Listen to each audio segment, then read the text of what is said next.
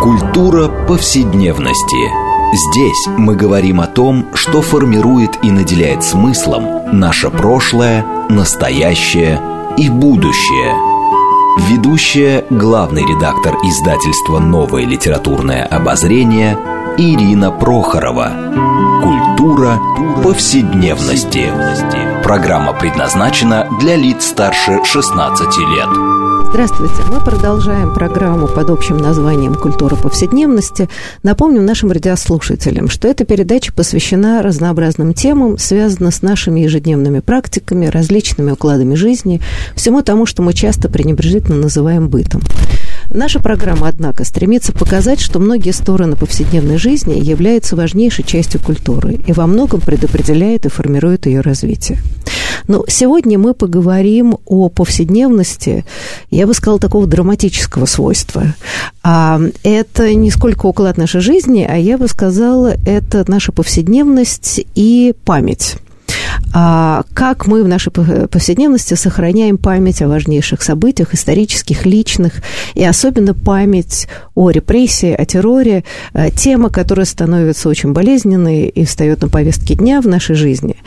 А, и, как всегда, мы наши программы строим, отталкиваясь от какой-то важной книги, которая выходит, эм, там, не знаю, в ближайшее время. И вот недавно вышла книга очень важная историка Юрия Дмитриева, которая называется «Место памяти Сандармох». А, и мы сейчас поговорим и о самом Юрии Дмитриеве, об этой книге немножко. И дальше мы, естественно, поговорим о, о проблеме памяти и почему у нас идет такая война а, памяти, да, и чем она связана, да, почему общество так болезненно реагирует на память о репрессированных, о терроре. А, эта тема непростая, мы уже все время поднимали, но думаю, что как раз книга «Место памяти Садармох» дает прекрасную возможность нам еще раз серьезно обсудить это. Э, хочу представить наших гостей, которые будут со мной беседовать на эту тему. Анатолий Разумов, историк, руководитель Центра «Возвращенные имена» при Российской национальной библиотеке. Здравствуйте, Анатолий. Добрый день. Всем добрый день. Второй наш гость Николай Апле, филолог, исследователь мемориальной культуры. Здравствуйте, Николай. Здравствуйте. Я Ирина Прохорова, главный редактор издательства «Новое литературное обозрение» и ведущая программы. Знаете, но э, поскольку мы с вами вообще много говорили и читали и, э, да, и о Сандармохе, и о Юрии Дмитриевой, и о драматической судьбе, то иногда нам кажется, что все уже давно все знают. Но мне все-таки хотелось бы, да, чтобы мы немножко поговорили о самой фигуре э, Юрия Дмитриева, о том, чем он занимался, да, и э, как, да, и, собственно говоря, о чем книга, почему она появилась. Э, вот, может быть, Анатолий, мы с вас начнем, да, э, вот, Добро. собственно говоря, история Дмитриева, как начались его поиски, чем он изначально занимался, так, чтобы все-таки представить нашим радиослушателям вот эту яркую и прекрасную личность.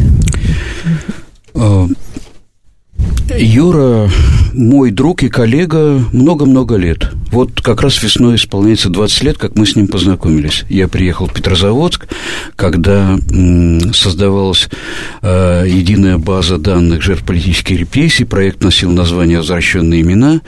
Э, коллеги попросили меня руководить этой работой на северо-западе России. Я объехал несколько э, регионов и побывал в Петрозаводске, мы познакомились. Но знал я о Дмитриеве и раньше, конечно, как и о других коллегах, которые создавали вот книги памяти и занимались поиском мест злодеяний, собственно, мест э, погребений времени советского геноцида. Я предпочитаю этот термин использовать, потому что он э, вполне определенен.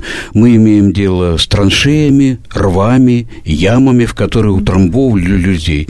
Я это хорошо представляю и как историк, и как, как археолог. Я принимал участие в раскопках Бутовского полигона, так что говорю сознанием дела. Вот я и услышал, знал о Юрии Дмитриеве. Он, э, конечно, из э, сильнейших, известнейших э, коллег даже в этом отношении. Почему? Вот чтобы вы представляли, не все это знают. В 1991 году, когда впервые в Новой России решили отмечать День памяти жертв политических репрессий 30 октября, а теперь это государственный праздник, то Юрий Дмитриев впервые в этой новой России организовал в Петрозаводске захоронение найденных останков расстрелянных. На окраине в Сулаш-горе, на кладбище в центре города. Шли машины, за ними шли полгорода шествие, процессия, важнейшее совершенно дело. Летом были найдены останки и дождались этого дня памяти, чтобы их захоронить. И он в те, в те времена занимал э, эта работа, как и всех нас, таких вот различных регионов, увлекла. Мы занимались поиском мест злодеяний и созданием книг памяти, то есть возвращением вот имен, которые никому не были известны, нигде опубликованы, э, людей э, погибших, пропавших без вести и пострадавших от государственного террора. Вот э, Дмитриеву удалось несколько книг памяти важнейших опубликовать. Капитальная книга вместе с Иваном Чух, Чухиным он ее сделал.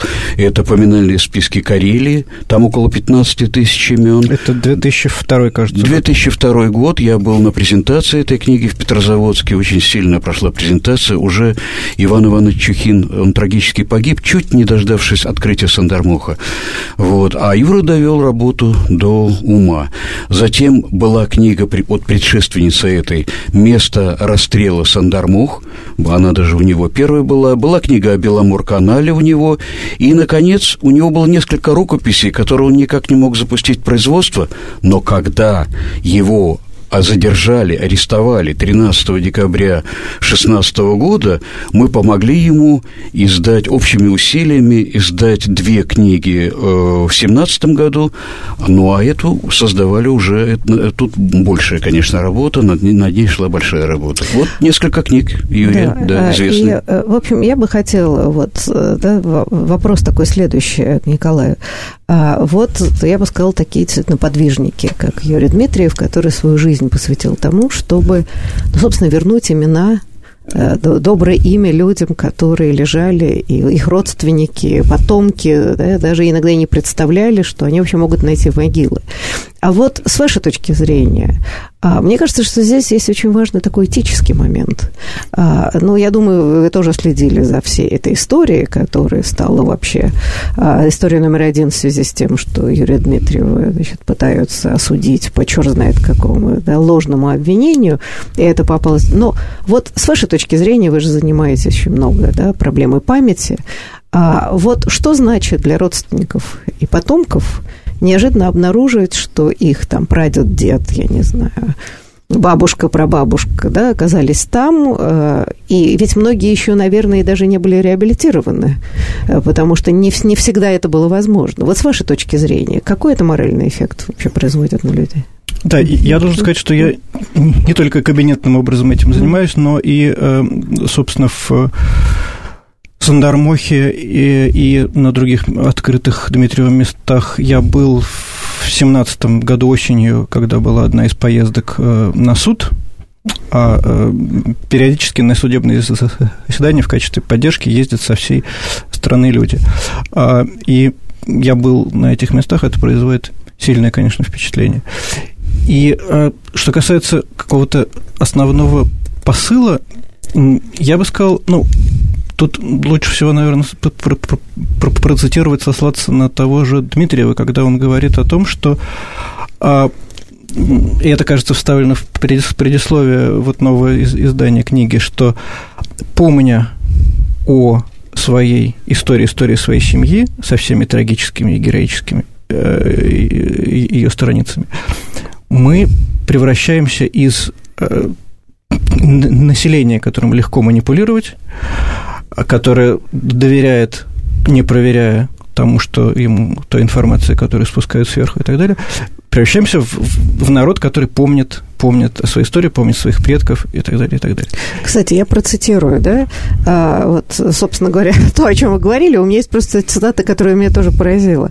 И он пишет предисловие, Сардамок для меня не, не только место памяти, это еще и место воспитания, место превращения населения, аморфного по своей сути, в народ, скрепленный одной судьбой – Человек, знающий историю своей семьи хотя бы до седьмого колена, почитающий предков, способен выстроить свои отношения с государством на совершенно иных принципах, чем ныне. Угу. Мне кажется, это вот просто можно было бы вешать везде растяжки, да, на всех и городах. Это действительно его внутренний девиз, стержень его жизни. Он именно так живет и работает. Это Юра, вот в этих словах, да. Для меня вот как человека, который занимается мемориальной культурой и в России, и, и, и в мире, как раз очень важен вот этот вот... То есть удивительно, что Дмитриев, не будучи академическим исследователем, вышел на ощупь на то, что сейчас является общим местом там, философии памяти и так далее, что а, важно работать не только с фактами прошлого, важно работать с настоящим и с, с так сказать, с теми, кто воспринимает эти, эти, эти открытия. И то, что у Дмитриева очень рано начинается вот этот вот момент, который назвали воспитанием народа. То есть, например, он а, расположил вот в первой книге «Место, место расстрела» Сандармох а, списки жертв а, не по алфавиту, а в привязке к, к деревням. А чтобы Таким образом, один из мотивов, наверное, их было больше, там есть технические какие-то объяснения, чтобы помочь выстраивать э, память вот в этих конкретных, конкретных местах.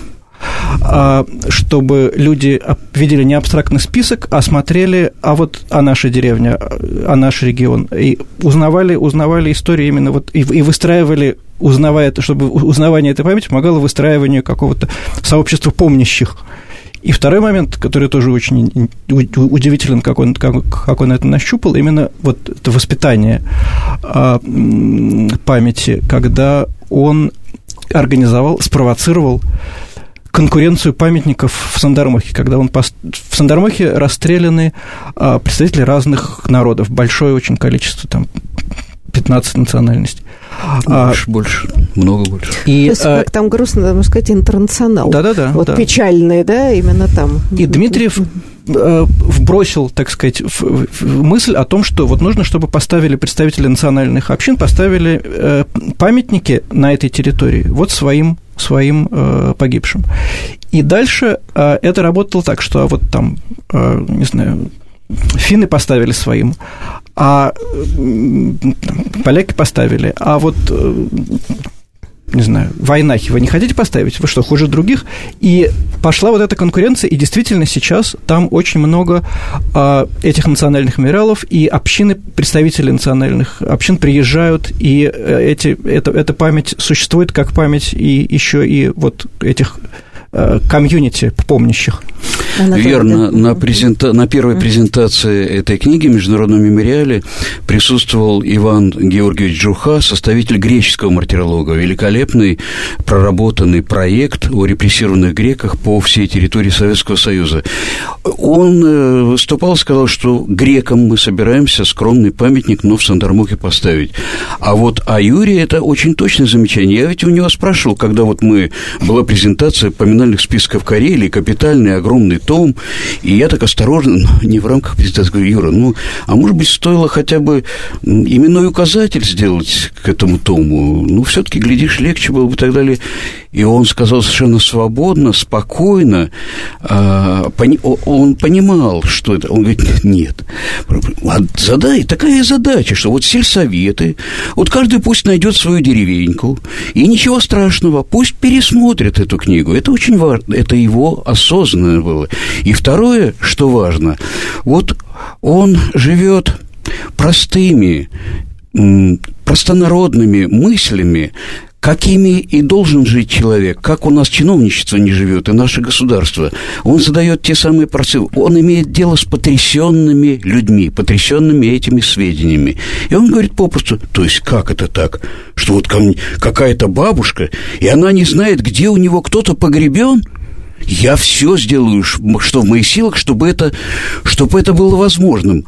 А у нас многие десятилетия государство не ставит этой задачи. У нас в огромном количестве регионов, в большинстве случаев, не выдают и сейчас родственникам точные сведения о погибших, пропавших без вести, пострадавших от гостеррора. Где? В каком городе, районе, поселке, в лесу? Где, в каком месте это произошло? До сих пор у нас это серьезная проблема. Она сейчас обсуждается вот на межведомственной рабочей группе увековечения памяти, в состав которой я вхожу. Эта проблема только на государственный уровень поднялась. А он не одно десятилетие ей занимается, Юрий Дмитриев. Вот каков Но человек. Я хочу сказать, что у нас не просто не дают сведения о репрессированных, у нас до сих пор не, не захоронены вообще участники Великой Отечественной войны, кости которых лежат по лесам и весим. Да, и ведь можно восстановить, кто это, что это, родственники. Но вот мой дедушка тоже считается пропавшим без вести. Э, мне было бы не безразлично найти да, его останки, захоронить рядом с бабушкой. Вообще это какой-то важнейший э, вот, да, этический момент. Ну да, понятно, что для них это ничто, но это, в общем-то, делается для живых. Э, да, ну хотя бы, ну хотя бы после смерти понимать, что вот он обрел, так сказать, свой покой где-то рядом с своими родными. Все да, так. Это одна невероятная беда. Это Советский Союз разгородил память какими-то заборами. Вот тут у нас память о войне, здесь о репрессиях, там так далее. А для людей, а для семей это все одна память. И вот Юрий из тех редких моих коллег, не у всех хватает сил, кроме репрессий, еще чем-то заниматься. А он, я тоже так же к этому подхожу. А для нас границ между войной, между государственным террором, в отыскании сведений нет. Мы помогаем по возможности всем этим сведениям. Вот мой сайт «Возвращен имена», он и о войне, и о блокаде, и о репрессиях, и так далее. Мы этим занимаемся. Отличие государственного террора от войны, э, вот еще дополнительно в чем.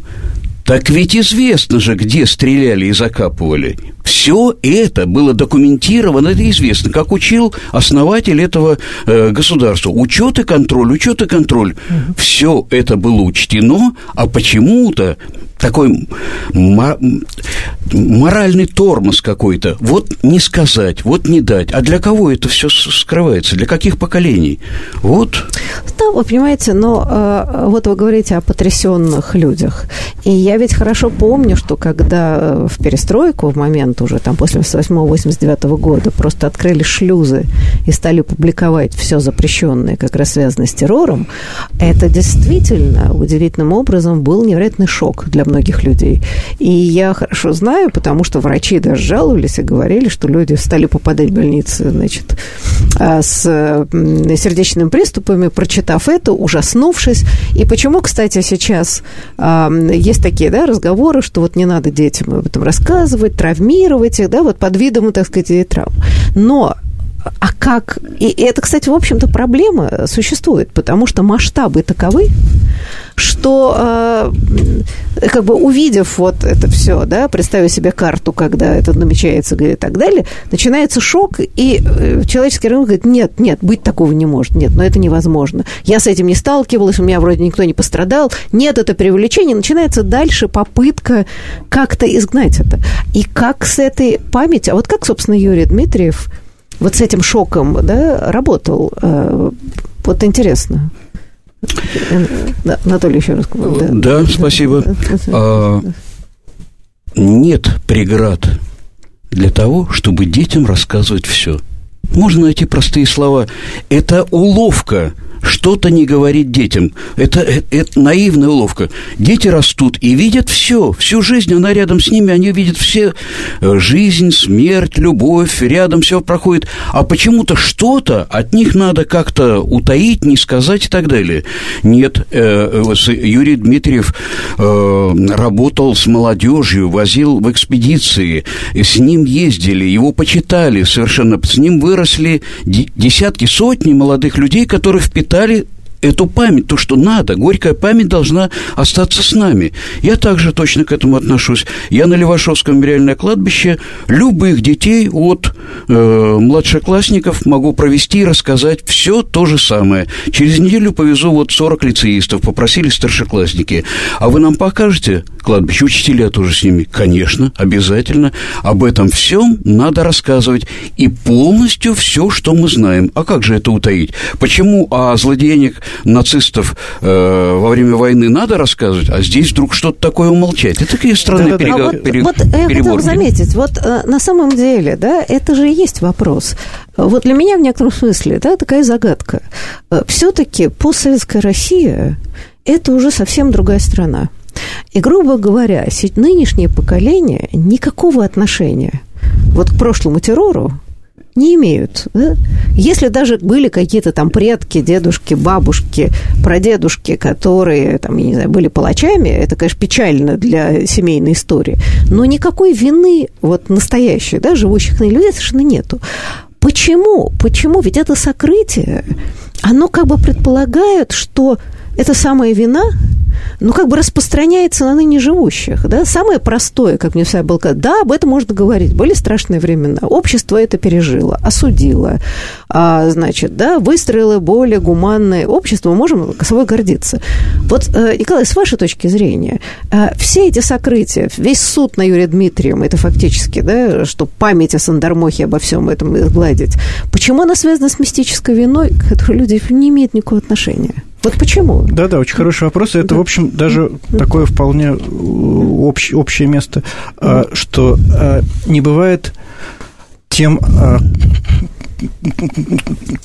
трудных, то есть бывают, но темы, о которых нельзя говорить, которые неудобны для детей и так далее, и так далее. Как... Вот бог с ним с детьми, мы сейчас даже о взрослых ну, да, говорим, да, в данном случае. А, не бывает объективно а, неудобных тем, бывают темы, для которых, а, которые, а, блокируются каким-то образом, как не бывает забвения, бывает умолчание. Забвение – это вещь непроизвольная, а умолчание вполне, вполне волево, волево, волево, волевое решение. Вот это вот решение не говорить а, имеет свою там определенную прагматику. Кроме того, есть э, такая вещь, как отсутствие, именно потому что об этом принято было не говорить, нет, нет языка обсуждения этого. В той же Германии разговор о преступлениях нацизма, где эта тема вины э, и ответственности проработана лучше, лучше, всего в мире, э, существует язык разговора об этом, который внедрен в школьные программы, в э, календарь, в мемориальные э, какие-то ритуалы и так далее, и так далее.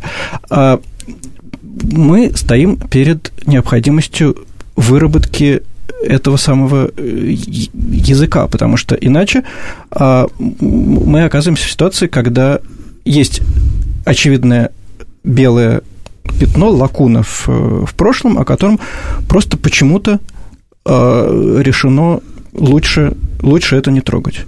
И э, как раз когда э, во-первых, мы отлично видим, что это никогда не срабатывает, и настолько болезненные, непроговоренные вещи так или иначе прорываются, пример Испании, Аргентины и так далее, и так далее. И когда они прорываются непроизвольно, неконтролируемо. Это как раз может э, иметь гораздо как, как нарыв лучше там, вскрыть и обработать хирургическим образом, чем он прорвется каким, как, каким-то образом сам. Когда это ощущение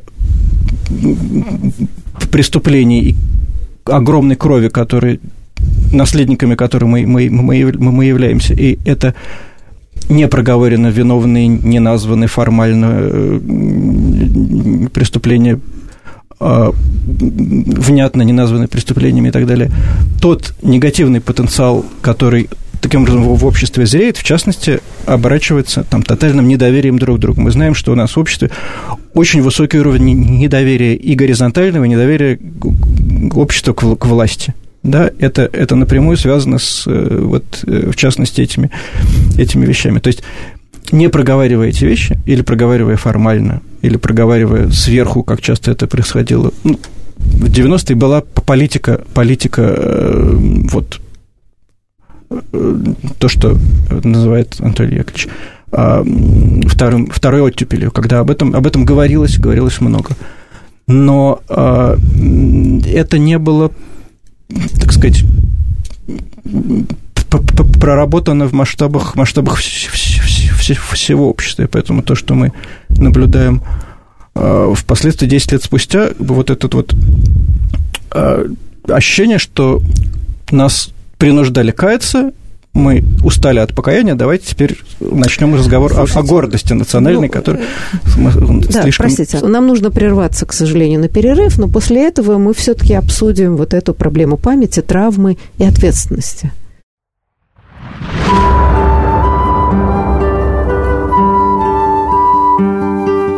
Здесь мы говорим о том, что формирует и наделяет смыслом наше прошлое, настоящее и будущее. Культура повседневности. Мы продолжаем цикл передач под общим названием «Культура повседневности». А, напомню радио, нашим радиослушателям, что мы сегодня беседуем о а, памяти, о проблеме памяти о прошлом и печальном, о том, как, о каким языком мы можем об этом говорить, о попытках замалчивания памяти. Отталкиваемся мы от книги э, известного историка и подвижника Юрия Дмитриева «Место памяти Сандармох». И мы вот о всех этих драматических проблемах беседуем с нашими гостями гостями.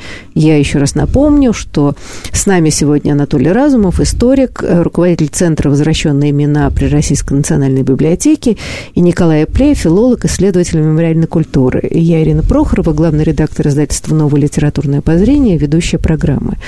Так вот, перед перерывом, да, я, значит, как-то все-таки опять задаю вопрос, что ничто не предвещало в 90-е, даже там, я не знаю, до конца 2000-х, что начнется какой-то такой невероятный регресс, когда уже, собственно, и реальные виновники сошли со сцены, да, и осталось только какие-то воспоминания жертв и так далее. Почему вдруг, э, почему вдруг неожиданно стало необходимо э, возвеличивать и лакировать, как у нас раньше говорили, прошлое? Вообще, вот это с чем связано? А, Почему на мемориал начинаются накаты, да, идут уже много лет? Почему, собственно, вот это вот судилище над Юрием Дмитриевым, нелепость которого осознают все, э, как прокуроры, так и защитники? Вот все-таки, как это можно объяснить?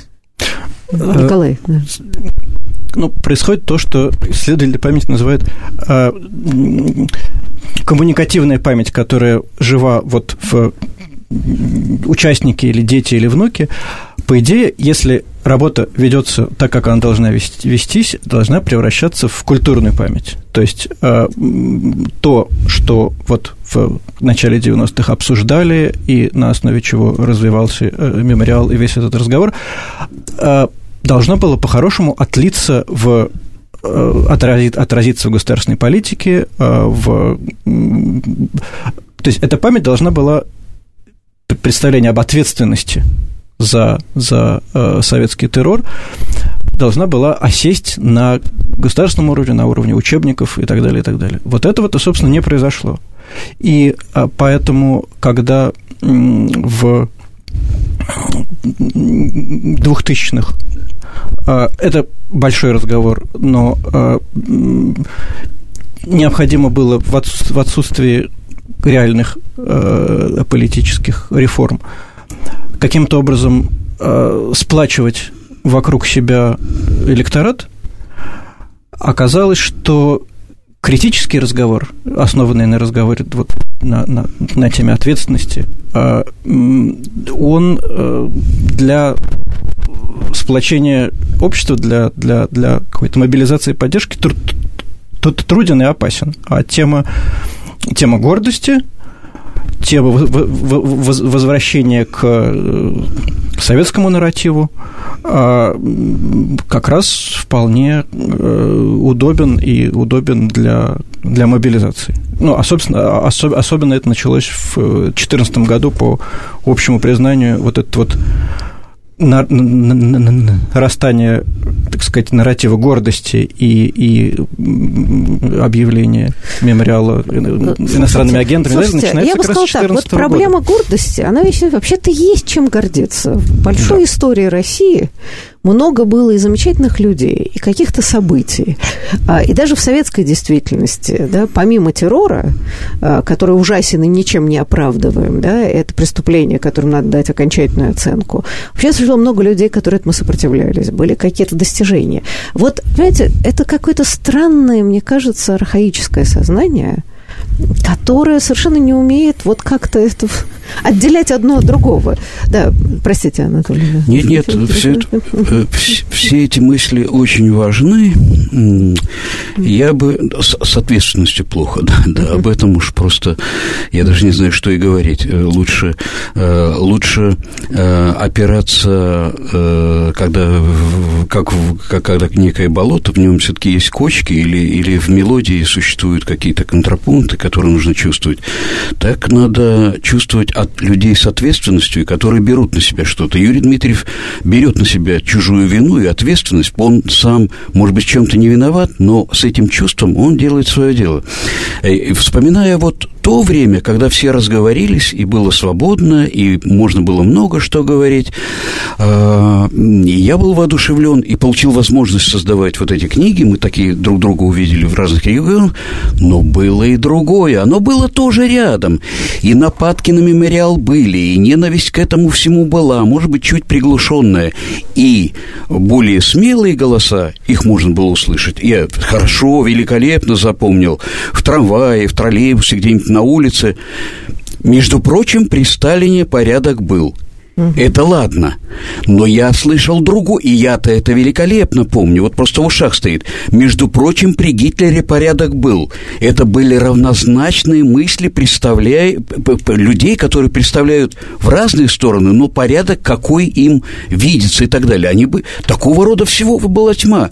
И они просто, может быть, тогда не так были и, и ясны и видны, э, э, в конце концов. Ну, достаточно выпукло. Надо было понимать, что эти люди рядом с нами. И часть таких людей всегда будет рядом. Готовьтесь.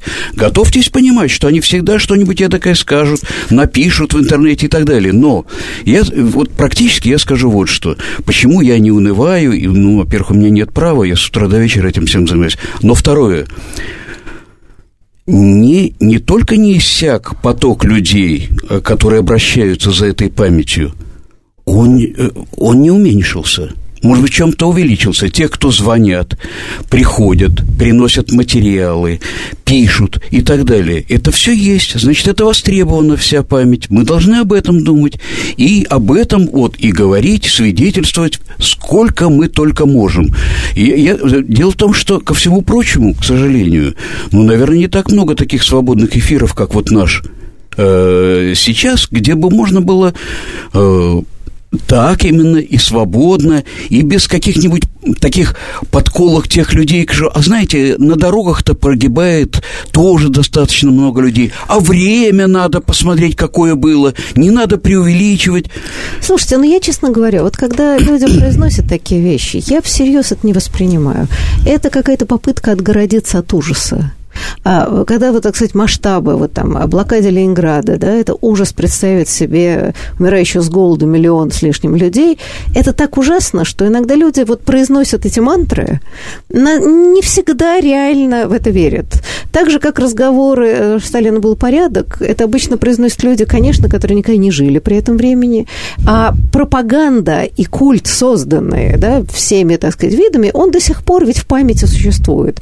Фильмы сталинского периода, периода, где если смотреть это, не зная, так сказать, да, без комментариев, то действительно просто прекрасно, э, справедливо, э, там, да, значит, вот, ну, вот эти все мифологии, э, которые крутятся, они, конечно, зловредные, но, в принципе, с этим можно работать. А, и правда, мне кажется, что люди отталкивают это от себя, потому что у меня есть ощущение, что мы живем в какой-то немножко архаическом религиозном сознании, что грехи отцов падают на детей – а очень не хочется, да, вот как бы преступление тащить за собой, отсюда происходит такая реакция. Вот мне кажется, объяснять людям, что нет никакой вины их, да, нет. Грех отцов падает на детей, если они начинают оправдывать преступление, да, а вовсе они не причастны. Вот мне кажется, вот эта связка, да, неправильная, порождает иногда невероятную вот реакцию. Это большой очень Это, разговор, если совсем, совсем да. коротко, то тут проблема в том, что да, Карл Ясперс, который у нас совершенно не прочитан, который писал как раз в 46 году эти лекции о немецкой вине, он как раз очень здорово отличал вину от ответственности. Он там различал четыре типа, типа вины и, и, и говорил об этой разнице. А проблема в том, что у нас не было даже формального суда над э, советским террором, оборачивается тем, что когда, когда нет суда или квазисудебных механизмов, есть ощущение вот этой вот этого висящего преступления и ответственности за нее, и ощущение, что... Потому что суд э, нужен для того, чтобы не было желания мстить. Когда суда нет, суда нет, нарастают вот эти вот механизмы, что а вот вина это все еще есть, а вот сейчас кто-нибудь отомстит. Вот это вот этот миф о потомках жертв, которые как-то отомстят потомкам палачей и так далее. И так ну, далее. это типичная это, демагогия, да? Это Причем демагогия, ни одного это... случая такого не да, было. Да, да, конечно, между конечно. прочим. Но вот эти вот ощущения, они как раз висят, э, потому что этот разговор э, о, на уровне, на уровне какой-то, не знаю, э, убедительного осуждения и называния убедительно э, вещей своими именами на государственном уровне, вот того, что а, аналоги чего называются комиссиями правды и примирения, у нас не было. И это, в общем, дает, дает, дает себя знать. А скажите, а вам кажется, в данном случае это вопрос э, к обоим, да, нашим гостям, а вы кажется, что э, вам не кажется, в смысле, думаете ли вы, что такие комиссии могут быть созданы не сейчас, но позже? А, потому что вы правы в данном случае, да, что эта тема тем более будируется, да, чем больше вот таких отношений и каких-то попыток, а, как у нас говорят, наверное, заушать а, людей, которые серьезно занимаются памятью, тем больше и интерес к этому возникает. А, и наоборот, да, эта тема, она реанимируется и с той, с другой стороны. А возможно ли, ну, положим, не сейчас, а там, через 10-15 лет теоретически, такие комиссии памяти и примирения, которые возникнут, которые дадут возможность и все сказать правду, с другой стороны, действительно дать возможность обществу примириться. Вот как вам кажется? Да, Анатолий, пожалуйста.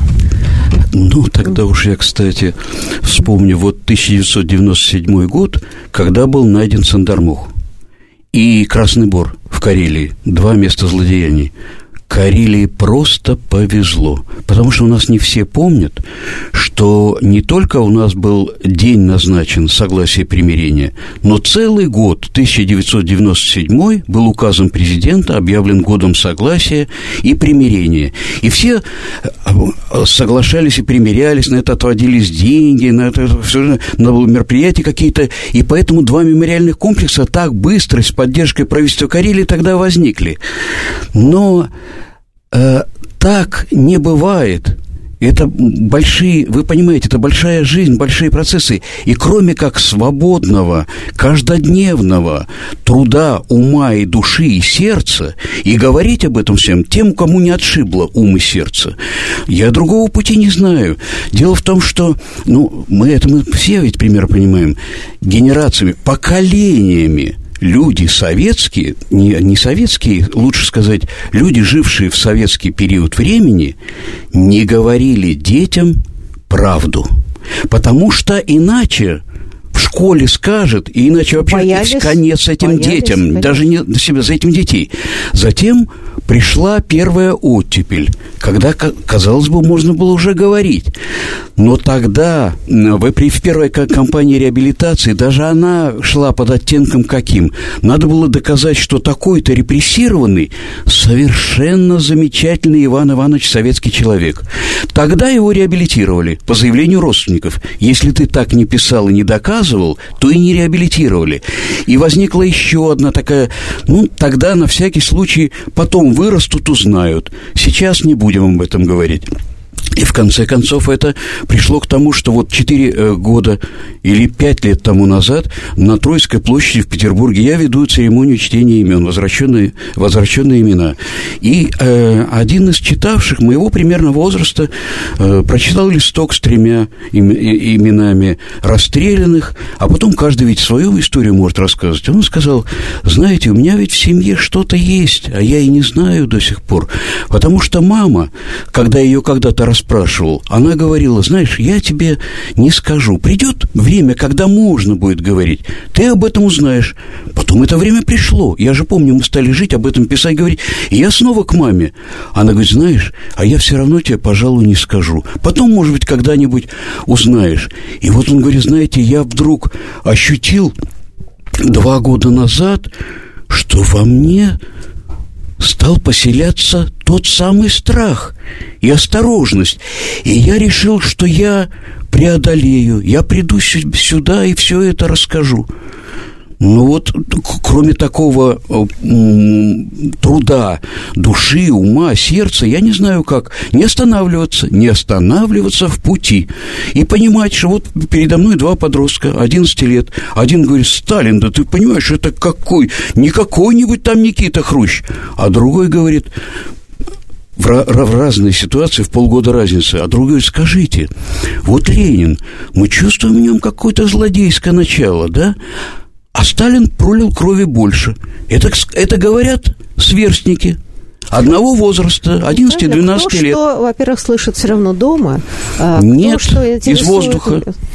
Я, я могу сказать, что э, такая комиссия возможна в той мере, в какой э, государство поймет, что э, блокирование этого разговора не в его интересах, и э, зреющие вот эти вот пузыри напряжения непроговоренного оказываются опаснее, потому что э, мы видим, что эта тема, этот разговор очень востребован. И мы говорим о Дмитриеве сегодня, можно назвать это, не знаю, эффектом Дмитриева, потому что он 30 лет занимался Сандармухом, и э, об этом знал, в общем, довольно узкий круг людей. То, что произошло за эти три года после его ареста, э, эта тема пошла э, очень широко э, в аудитории, которые непосредственно историей э, советскими репрессиями не, не, не интересовались. И оказывается, произошел просто взрыв э, интереса. Это, это, в общем, э, дело Дмитриева это вполне, как сказать, медийный феномен свидетельствующий о том, что вот последние э, памятные дни э, превратились в чтение онлайн этих имен во всех, э, в, в, в, в разных городах, в странах, э, вот какие национальности, да и, да и не только, в там, 20 или 30 городах или больше читали, читали эти имена. То есть мы видим, что о э, странах, то есть этот, этот разговор очень востребован. И а, общество и государство, в общем, в интересах государства понять, что лучше этот процесс, так сказать, оседлать, чем, чем, чем его блокировать. Знаете, ну, э, вот государство вещь такая абстрактная, да, а, и мне кажется, что э, во многом еще вот взрыв интереса, помимо медийного, кажется, с какими-то важными и позитивными изменениями в самом обществе. Вот стихийно мы видим, что жестокость э, перестала быть нормой. Э, это еще долго, да, вот когда еще там что-то говорят по привычке, там, Сталин порядок, бу-бу-бу, очень часто это все-таки люди пожилые говорят, но молодые люди просто так повторяют со слуха. Теперь это умеешь, конечно. Да, но и, э, вот как-то вдруг произошла какая-то стихийная гуманизация среды. Люди помогают друг другу, да, краудфандинги, а, волонтерство, которое было совершенно немыслимо для предыдущего поколения. Вот вдруг а, вот эта сама идея ценности человеческой жизни, достоинства и справедливости в обществе стала циркулировать. И мне кажется, вот если этот тренд будет продолжаться, а он, собственно, идет и расширяется, вот точно. то вот здесь, мне кажется, конечно, поминовение, да, умерших, что возвращение их добрых имен, что вот, да, эти должны быть списки хотя бы, и чтобы родственники могли, знали, где похоронены, или, по крайней мере, понимали, что вот-вот, это жизнь, судьба, вот биография, и что поразительно вот в этой книжке, там же некоторые биографии людей, и за этими просто перечислением страшным, когда ты читаешь, ты вдруг, читая жизнь этих людей замечательных, что они сделали, как они жили, как они стойкие иногда переносили все эти истории, за этим, да, вот встает какой-то другой уже, не знаю, этическая база. Да, да, Может да, быть, да, здесь да. вот важен прорыв. Да, Анатолий. Да. Именно. Я так это вижу. А осознание покаяние, примирение будут прорастать вот так вот прорастать, прорастать, прорастать, потому что асфальтом не укатаешь это. То, что когда это нечто называемое безлично репрессиями, и когда это памятники неизвестному солдату или неизвестному э, расстрелянному, это одно. А когда это действительно, вот эта книжка, в, в отличие от первого издания, второе, гораздо больше частных историй семейных. И вот это вот движение как раз видно и в этой, и в, и в этой, и в этой книжке, да, прошло сколько лет после первого издания, и 20. это гораздо, гораздо, более, гораздо более индивидуализированное. 20 книжка. лет а пути от места расстрела к месту памяти. Этим да, и занимается Дмитриев, и мы занимаемся сколько можем. Ну, вот на самом деле, э, действительно, мы видим, да, вот потребовалось 30 лет э, такого труда э, Юрия Дмитриева и очень многих других, когда это все количество и факты стало переходить на личный mm-hmm. уровень. И ведь на самом деле, э, если отвлечься даже сейчас от репрессий, вот то, что, например, такой невероятный разворот людей к личной истории, когда стали искать да, историю людей, семей, и все время сталкиваться с идеей да, репрессированных, перемещенных. Даже если, если вдруг повезло, этой семьи не было этой истории, но сам факт, о чем говорил Юрий Дмитриев, да, что если мы знаем до седьмого колена своих родных, это совершенно меняет представление о человеческой жизни. Точно. Куда вот меньше это... людей теперь рычаги какие-то интересуют. Вот жизнь, вот человек Твоя семья, да. Ну, вот э, скоро у нас вообще программа будет завершаться. Мы еще и ничего не успели обсудить, как обычно бывает, да, с местами памяти. Но вот я хотела еще один пример интересный. Это последний адрес. Э, важнейшая акция, когда устанавливает таблички на дома, где еще, если дома сохранились, да, тех людей, которые там жили, были репрессированы. И что, мне кажется, очень важно в этой инициативе, а, что это не просто вот согласовали с мэрией и повесили табличку, а что уговаривает всех жителей дома – да, и это поразительно, что когда поначалу этот проект начинался, я об этом узнала, я как человек бывший совет сказал, да ну никогда в жизни, чтобы весь дом договорился, но ведь договариваются. Да, вот да, да. Как это интересно это, происходит. Это как раз, да. это как раз э, тоже вот аналог того, что Дмитриев называет воспитание народа. Да? То есть это не только, не только речь не в фактах, не в установлении факта, которые, конечно, важны. Важно, а, чтобы этот, этот, этот, этот факт, так сказать, при при, при, прислонялся к человеческой какой-то конкретике, да, чтобы это, чтобы это были жители конкретного дома, чтобы на открытие, вот сейчас на, на днях была а, открыта тысячная в России тысячная табличка. И каждый раз в маленьких городах открытие такой таблички – это собираются люди, которые кто-то впервые узнает истории из семейные истории друг друга и так далее. То есть строится вот эта самая э, личностная история. Очень, да. очень тоже точный пример. А знаете, как возникла эта идея? Ведь это придумала Людмила Леонидовна Ильяшова. Она не так давно ушла из жизни э, в Питере. А, Ее отец расстрелян, он э, в мартирологии помянут. Она написала воспоминания, успела издать книгу своих воспоминаний. И она была блокадницей, она была эвакуирована из блокадного города.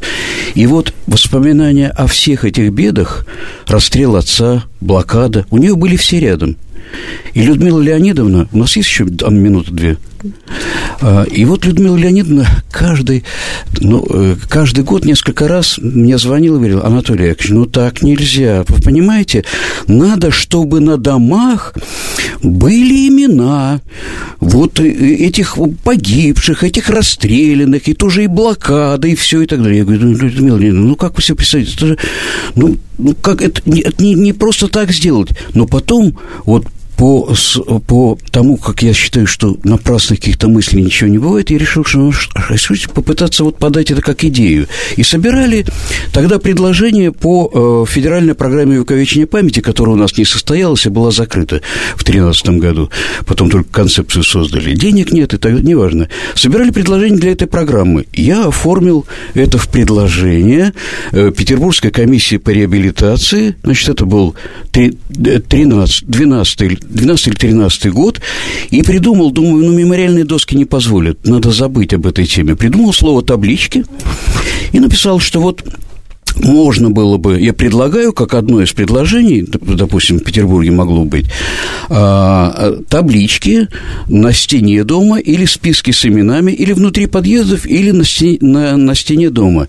И тогда а, ни один человек в комиссии, в том числе общественники, меня не поддержали. Да что вы, это нельзя, есть закон о мемориальных досках, подчинение домов разные и так далее невозможно, и так далее. А потом Арсений Рогинский, когда ему рассказал, он говорит, так давайте нам эту идею, сейчас мы подумаем, посмотрим и так далее. И постепенно и удалось, и в Петербурге, и потом и блокадные имена уже появились тоже э, в, в одном месте, но зато все 630 тысяч имен в электронном табло, все живое, пробивает себе дорогу. Вот на этой оптимистической ноте мы остановимся. Я очень надеюсь, что Юрий Дмитриев все-таки обретет свободу. И э, да, такой человек, практически святой, должен быть примером для молодых людей, а не сидеть э, в кутузке. И будем надеяться, что все-таки справедливость восторжествует. Спасибо большое за участие и до будущих встреч и обсуждений. Всем светлых дней. Свободу Юрию Дмитриеву.